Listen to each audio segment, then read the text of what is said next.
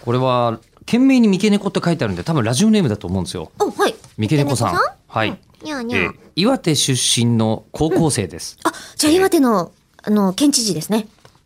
今まだ岩手あまあでもとりあえずもう出身って言ったらもうそう県そう知そう事扱いだよねはい。よくわかんない人は頑張って知事会を、あの、辿ってみてくだそうさでい。すね口を開く的なやつ。ただねあの、この口を開くがアーカイブを聞く意味があまりないですよって言った後にこのはい三毛猫さんに、えーの書いてくださってる文章を読むのは申し訳ないんですけどうん4か月ほどかかって全部聞き終わありりがとうございます。じゃあもう知事の意味わかってますね。あそうなんでりがとうございます。初メールを送っています、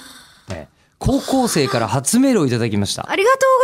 うございます。ピッチピチ。うんええで最近可愛い方言特集の番組を見てて思ったんですが、はい。方言や鉛ってなんで生まれたんでしょ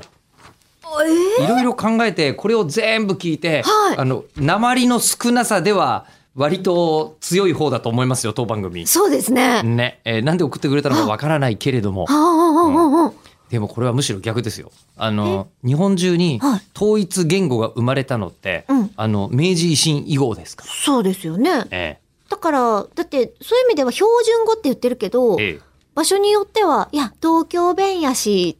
ってまあまあまあまあそうですね言われますからね、あの時期。そううなんん。かね今でこそ標準語って言って、うん、い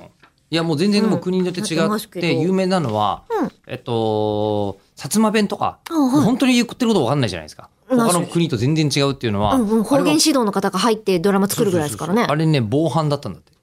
え、暗号防犯っとてかことねですあかのねあのこう、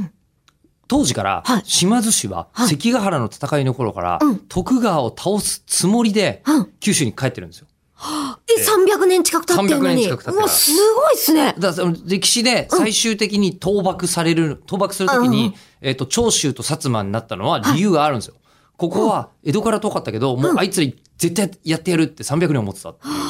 えーは話なんですけうんうど、で、そのために、実は、あの、こう、幕府側も、いや薩摩ちょっと油断ならねえあ。うんうんう。いうんので、スパイとか送り込んだんだけど、うんスパイとかが混ざってて、えーあのースパイにはわかんねえ言葉で喋ってるのが、薩摩人なんだって。ああ、ええ防犯、暗号なんだ、じゃあ暗号本当に。そう。エニグマじゃん。エニグマは違うけどあも、違うかね乱数表とか発明する必要はないんだけども そうか、でその瞬間に言葉わかんねえ、こいつ殺しちゃえっていう風になっていたらしいですよ。